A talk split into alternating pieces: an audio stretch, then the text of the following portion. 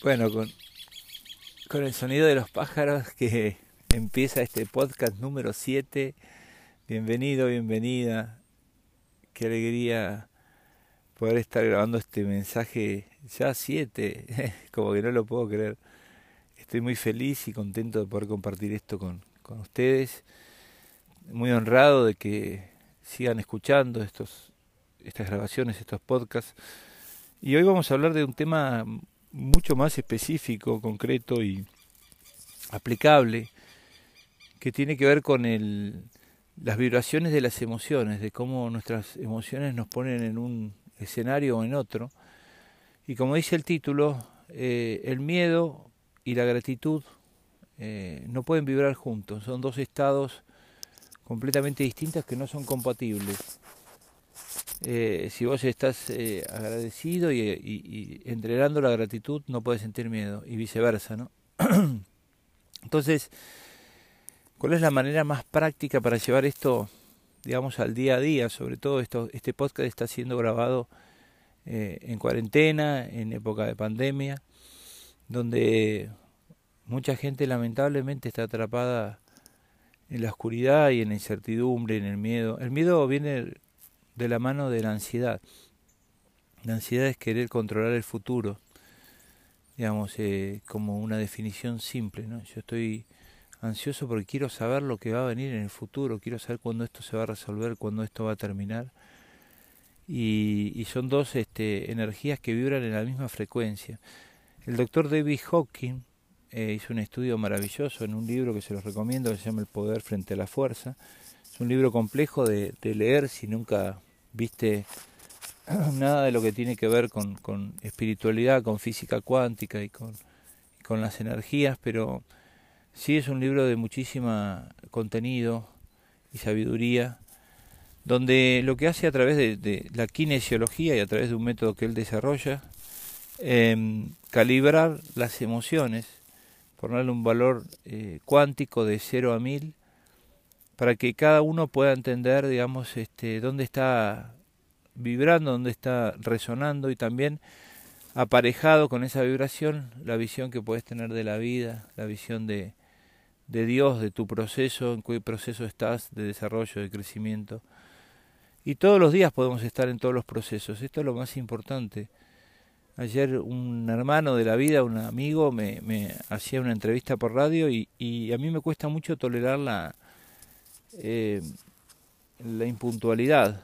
Eh, y bueno, es algo que lo sigo trabajando hasta el día de hoy, ¿no? Entonces habíamos quedado con esa entrevista a las cuatro y media y de pronto no me llamaba y no me llamaba y eran las cinco menos cinco y no me, no me llamaba. Y yo como que en ese momento me atrapó el enojo, me atrapó eh, la ira de decir cómo, pero viste, en vez de pensar y ser empático, bueno, haber tenido algún problema, andar a saber qué le pasa, viste, me conecté con los cientos de situaciones que anteriormente me, me habían hecho esperar, sobre todo los médicos y los periodistas parece que, que dispusieran de tu tiempo como si fueran los dueños, ¿no?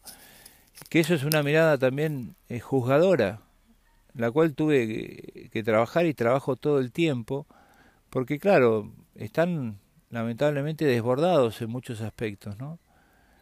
Y bueno, lo cierto es que menciono esto porque esa espera me conectó con, con la bronca y, bueno, me di cuenta que estaba vibrando muy bajo, que estaba vibrando mal y cuando me llaman para la entrevista le digo fuera del aire, este, Álvaro hermano, mira, estoy vibrando muy bajo, el mensaje que voy a dar no sé si va a ser tan positivo.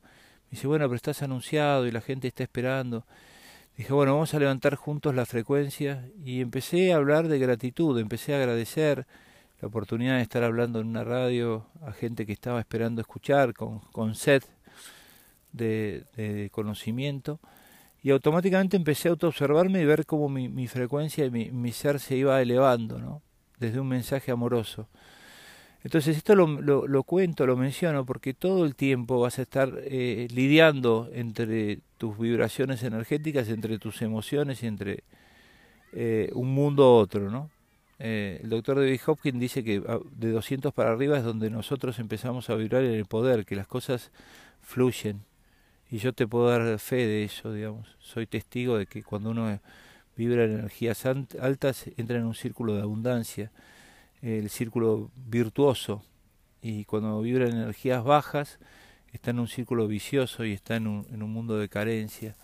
Eh, las energías de 0 a 200 nos tienen en, en, la fuerza, porque todo te va a costar muchísimo esfuerzo, se va a trabar, va a ser como... Y siempre digo, recordad que no me creas nada, eh, pero bueno, fíjate si te resuena. Eh, a la gente se la conduce a través del miedo, de la inseguridad, de la angustia.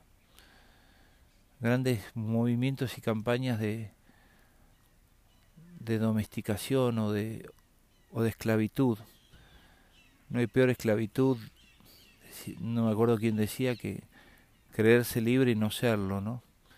Y, y bueno, cuando vos vibras en el miedo eh, o en el, en el, sufrimiento, en la incertidumbre, todas esas energías vibran de 40, a ver, la culpa vibra en 40, la, la vergüenza en 30, por ahí le puedo errar en alguna calibración de 10, más o menos 10%, pero porque no tengo tan clara la, la, la, eh, la escala en mente, pero... Y la gratitud, por ejemplo, vibra en 600. La alegría vibra en 600, 650. El amor vibra en 550. Entonces, cuando vos estás de 200 para abajo, necesitas tomar la energía de los otros seres, de tus pares. ¿Y cómo la tomás? Eso lo, define el doctor eh, James Ridfleet en el libro La novena revelación las, maneras que tenemos de tomar energía de los demás son a través de los dramas de control. Por ahí me estoy yendo mucho en esto, pero después te voy a dar concretamente una, herramienta para que la tengas para aplicar hoy mismo. Los dramas de control son el pobre de mí, la persona que siempre se está victimizando por todo lo que pasa, eh, el intimador, esa persona que desde que llega te sentís incómodo, desde que te expresa siempre te hace sentir en falta el interrogador y el distante. Bueno, no voy a desarrollar eso ahora, seguramente más adelante en algún otro podcast. Pero claro, cuando vos podés identificar y autoobservarte y, y darte cuenta en qué emoción estás y cómo estás vibrando, y, si querés ver estos cuadros de, vibración, eh, eh, anda, mi Instagram es Juan Bautista Segons y ahí hice una publicación donde están eh, este, este cuadro de, emociones del doctor David Hawking para que, que puedas autoobservarte. Y no es absoluto esto que te digo, pero sí son muchas guías para que siempre desde un proceso de autoobservación vos puedas entender qué es lo que te está pasando a vos. O sea, eh, el manual de autoconocimiento tuyo, que vayas escribiéndolo. Eh, en, ahí en el curso también que hice de cómo transformarte en el protagonista de tu vida, te guío para que hagas tu manual de autoobservación, que sea como el manual de la heladera, ¿viste? El manual de o el manual del teléfono que decís, "Che, me está pasando esto" y vas a la página tal que dice, "Mira, si te sentís bajo energía puede estar pasando esto, esto y esto." Entonces, hoy lo que quiero proponerte específicamente es eh, una herramienta para que vos puedas autoobservar qué es lo que pasa. Y si vos, y si vos tenés claro que el miedo y la gratitud son incompatibles, no puedes estar sintiendo las dos cosas a la vez. ¿Qué es lo que puedes hacer cuando estás sintiendo miedo? Empezar a agradecer. Anotar en un cuaderno todo lo que tenés. Y te voy a contar una historia que la, la escuché hace poquito en un, en un video muy lindo de un japonés. Eh, no recuerdo el nombre, pero si no te, ya te lo diría. Eh, que esta historia puede haber pasado o no. Él cuenta que un señor en esta época de cuarentena, de pandemia, va al, al, hospital, esto es en España, y no puede respirar. Está muriéndose porque había contraído el, virus eh, y bueno, se moría asfixiado, no podía respirar. Entonces automáticamente lo conectan a un respirador. Después de dos días eh, él se recupera, se recompone y puede respirar normalmente. Y lo mandan a su casa, pero antes de eso le dan la factura eh, que tenía que pagar por la utilización del respirador, que no lo cubría su seguro médico. Y era una factura como algo así como de 3.000 euros, ¿no? Entonces el señor se larga a llorar. Y el médico le dice, bueno, espere, quédese tranquilo, si usted no lo puede pagar, hay algún método que nosotros tenemos para poder hacer que el Estado cubra este costo. Y, y el señor dice, no, no, no estoy llorando porque no puedo pagarlo, lo puedo pagar. Y les voy a pagar más para poder contribuir con alguna otra persona.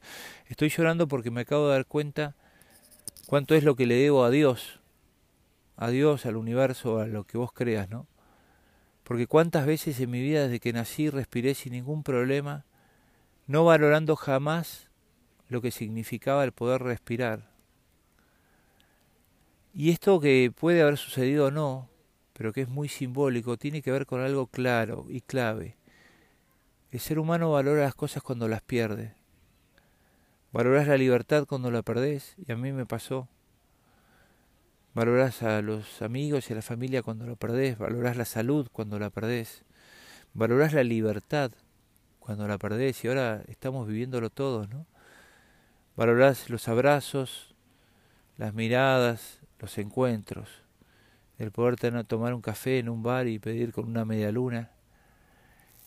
Y este es un momento de, de eso, ¿no? De reflexión y de valoración, de que puedas tener la capacidad y tomarte el tiempo para para todos los días, pero no cada tanto, todos los días arrancar tu día agradeciendo.